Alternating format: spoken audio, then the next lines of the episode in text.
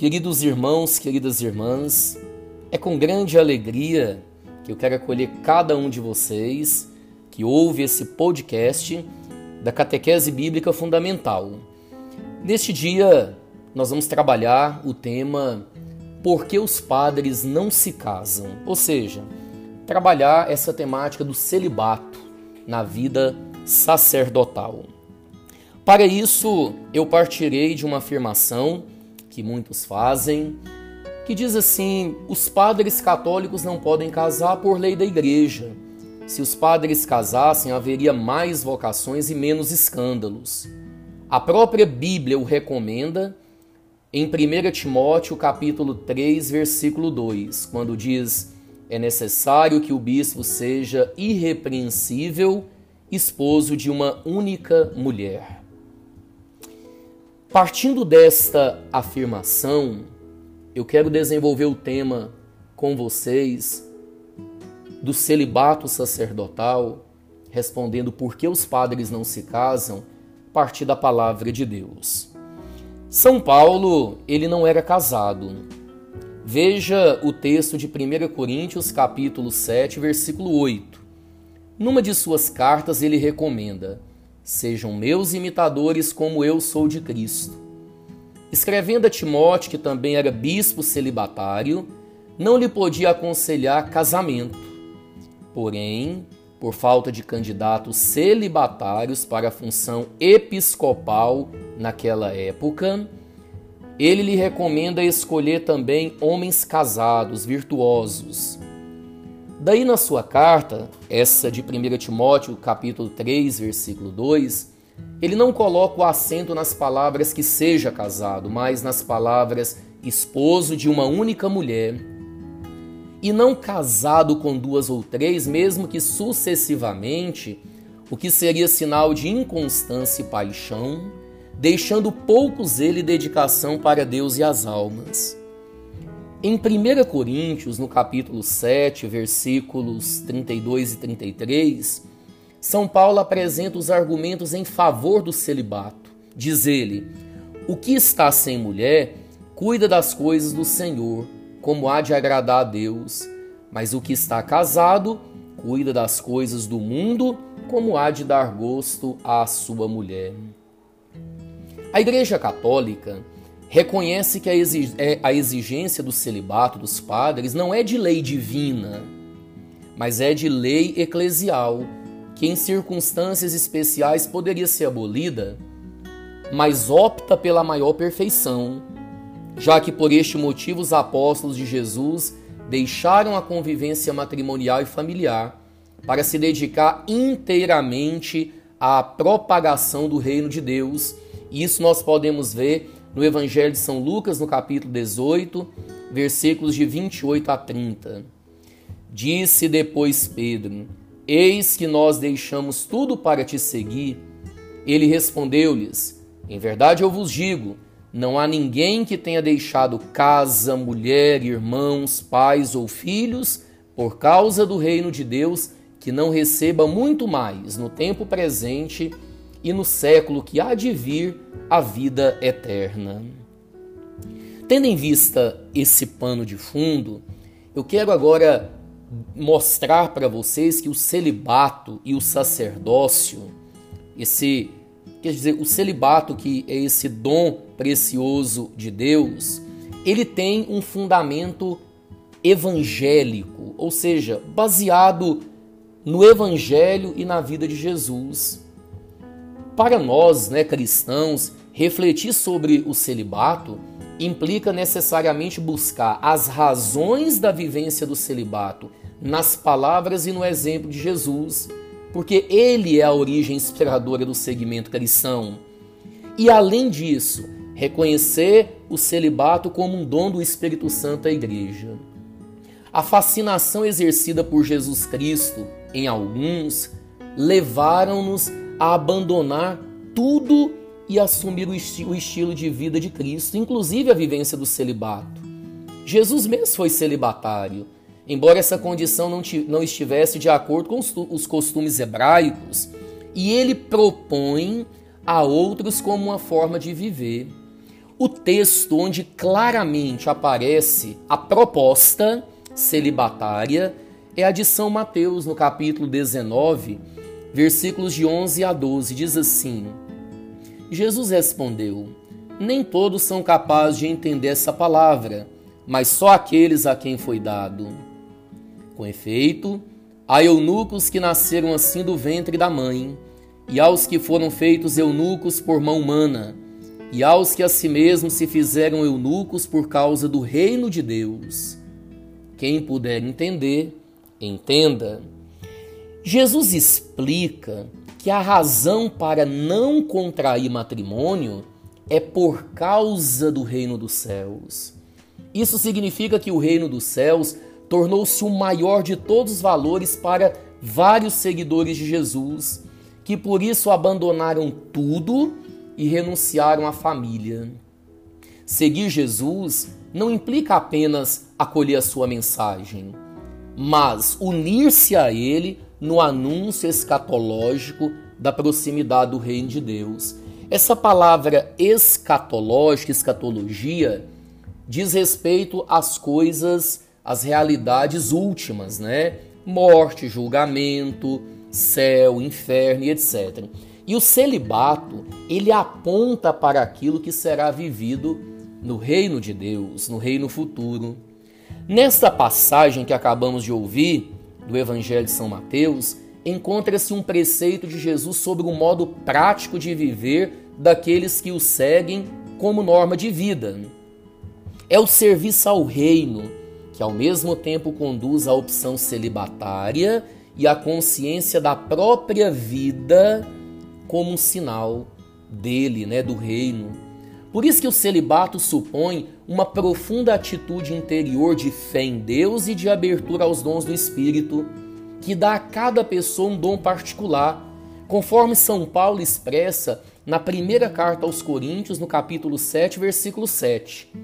Quisera que todos os homens fossem, fossem como eu, mas cada um recebe de Deus o seu dom particular.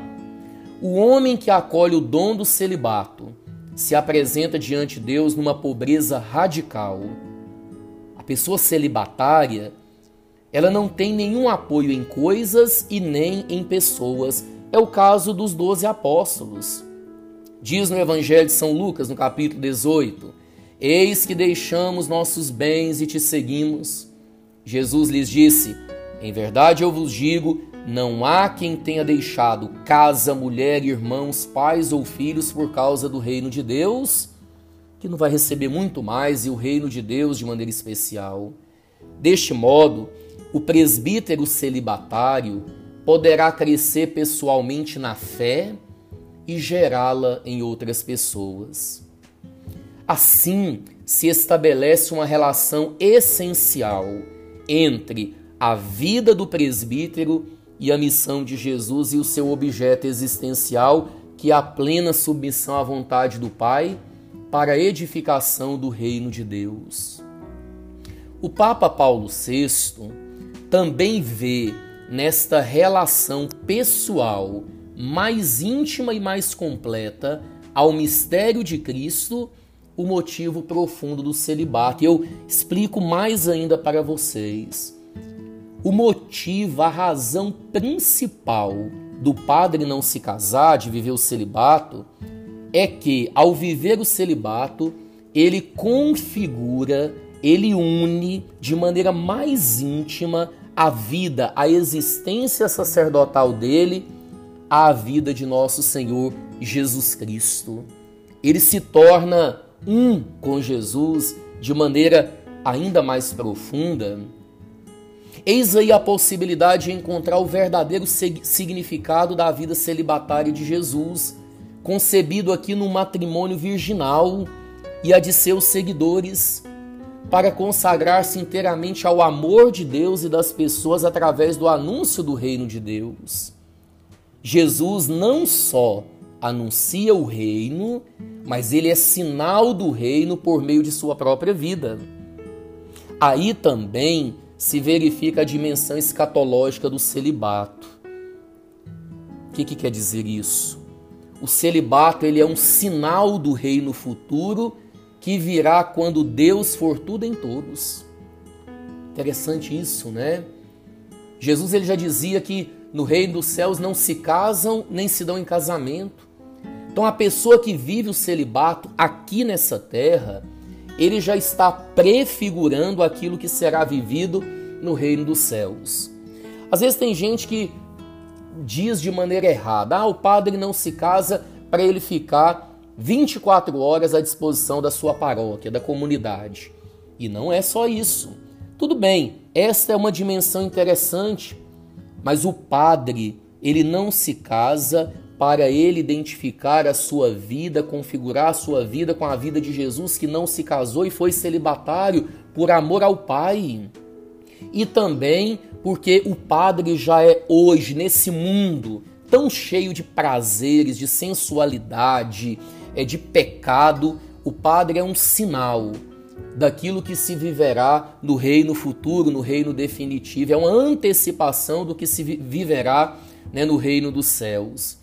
E aqui é interessante notar o seguinte: entre o celibato e o sacerdócio, existe aqui uma razão de conveniência para a ligação entre os dois. São carismas diferentes, é claro. Nem todas as pessoas que são chamadas ao celibato são chamadas ao sacerdócio. Agora, aquele que é chamado ao sacerdócio, ele precisa ter, na igreja latina, na igreja ocidental onde nós estamos, o carisma do celibato. E aí é muito conveniente que o sacerdote viva, né, claro, né, esse carisma do celibato para que o seu ministério tenha ainda mais frutos, tenha ainda mais eficácia nesse mundo. Eu dizia para vocês, né, que é claro que não é uma un... não é a única razão, mas por exemplo, a pessoa, o sacerdote que vive o celibato, ele vai ter muito mais tempo, muito mais é, capacidade de entregar, de dispor da sua vida para o serviço pastoral. Né? O celibato ele é uma fonte de caridade pastoral. Poderá visitar mais as pessoas, trabalhar pela paróquia, anunciar o reino de Deus, está livre. Uma pessoa que não tem esposa, não tem filhos, ele fica muito mais livre para viver a sua vida para a igreja. Agora eu volto a dizer, essa não é a única razão pela qual o padre não se casa, claro que contribui isso daí, mas eu volto a dizer, a razão primeira do celibato é justamente a identificação do padre com a vida de Jesus. E para terminar, o celibato, ele não é em primeiro lugar uma renúncia ao matrimônio, mas é uma vocação para o amor. Importante lembrar disso, porque às vezes quando diz, né, ah, o padre é, não se casa, então ele está renunciando ao matrimônio. Não é apenas isso. O padre não se casa para viver a vocação ao amor e doar a vida dele total a Cristo. O celibato ele não pode ser definido de maneira negativa, como se fosse uma mera renúncia ao matrimônio. Ele não é, em primeiro lugar, né, renúncia ao amor ou renúncia à sexualidade ou ao casamento. Muito menos é uma incapacidade para constituir uma família. Eu ouso dizer que um bom padre, ele seria um excelente marido, um excelente pai, um chefe de família exemplar. Para dizer que o celibato não é, ah, o celibato é para quem é incapaz de constituir família. Muito pelo contrário, Viver o celibato é uma opção por uma forma de amar diferente do matrimônio. Entenda isso. Uma pessoa que vive, vive o celibato, ele vai viver o amor de maneira intensa, mas de uma forma diferente da do matrimônio. Jesus Cristo ele foi celibatário e ele não renunciou ao amor. Por isso que o presbítero descobre outro amor e assim estrutura o seu projeto existencial não constituindo uma família. Lembre-se, o padre não é um beatão, né? Aquele homem que não se casou, ou às vezes, às vezes tem aquela figura, né, de uma pessoa que não se casou e que, sei lá, é uma pessoa amargurada, triste, cara fechada, não.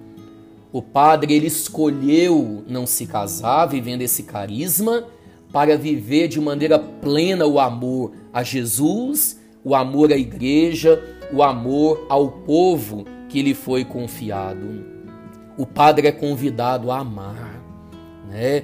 Então, o celibato é uma lei eclesiástica, é é uma lei eclesiástica onde se percebe que essa vivência do carisma do celibato na vida do padre, ela torna o seu ministério mais belo, mais radiante de Jesus Cristo e se torna ainda mais sinal de Cristo e do amor de Cristo neste mundo de hoje. E eu ouso dizer, a vivência do celibato de maneira plena, ela é um chamado, ela é uma promoção vocacional. Às vezes se pensa de maneira muito errada, ah, se é, pudesse casar teria mais vocações. Isso é uma mentira. Isso é uma mentira. Hoje nós temos crise, por exemplo, no matrimônio e tem tantas pessoas casadas, então por que, que o matrimônio está em declínio? E aí pensar, vai acabar com o celibato, aí vai ter um monte de jovem é, querendo ser padre. Muito pelo contrário. Quando se vive de maneira exemplar o celibato, ele se torna uma grande, uma bela propaganda vocacional e existem, graças a Deus, muitos jovens que desejam abraçar esse estilo de vida e se doar totalmente a Deus e à igreja. Rezemos pelos celibatários, rezemos pelos sacerdotes. Se você gostou, compartilhe essa catequese com seus amigos, familiares, pastorais, com a sua igreja e vamos cada dia mais compreendendo esse dom, que é o dom do celibato que nasceu do coração de Jesus para todos nós. Deus abençoe.